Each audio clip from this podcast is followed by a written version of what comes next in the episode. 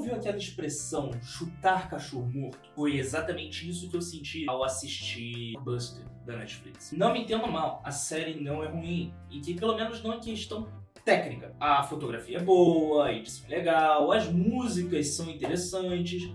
Tem uma coisa ali, tem que especial naquela obra. Mas é a Netflix olhando na cara da Blockbuster aquela marca que eles ajudaram a destruir, a mesma marca que anos antes olhou para Netflix e disse que aquilo nunca daria certo, vendo eles sofrer, chegar pertinho e chutar com força para ver se morre de vez. Porque a série, ela, como eu disse, ela não é ruim, ela só não tem alma. Ela começa parecendo Superstore, mas tentando forçar um The Office. E nós temos personagens que, pelo menos até o quinto episódio, não tem carisma. Até o quinto episódio dói você assistir. Dói. E quando termina, você começa a ter empatia pelos personagens. Você a série leva 10 episódios. A, série, a primeira temporada tem 10 episódios. E você só consegue criar empatia pelos personagens nos três últimos. A série não é de todo mal. Tem coisas interessantes ali, tem premissas interessantes. Você consegue ver que tem, tem, tem alguma coisa ali. Mas pelo menos na primeira temporada você não acha nada.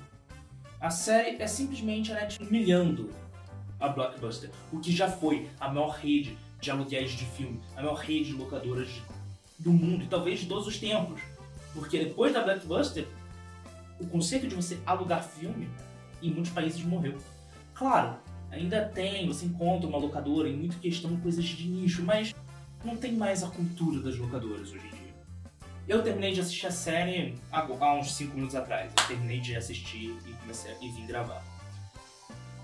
O que falta em Blockbuster, a série Blockbuster, além do, de claro, carisma, a falta de carisma, eles precisam, se for renovado para uma nova temporada, que até onde eu sei até agora não foi, ela precisa melhorar os seus personagens, melhorar o carisma, melhorar o desenvolvimento e principalmente eles precisam fazer uma coisa muito importante: tentar deixar de ser uma cópia de The Office, uma cópia de Superstore e principalmente, principalmente fazer com que a personagem, a co-protagonista, que é a Firmino, esqueci o nome dela, mas está aparecendo aqui na tela, que é a Amy Santiago de Brooklyn Nine-Nine, fazer ela ser uma personagem coerente com a série e não uma mistura de Amy Santiago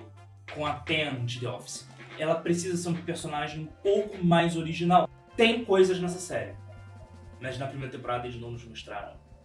Eles só deram a entender que tem coisas nessa série, tem alguma coisa ali. Mas o que é?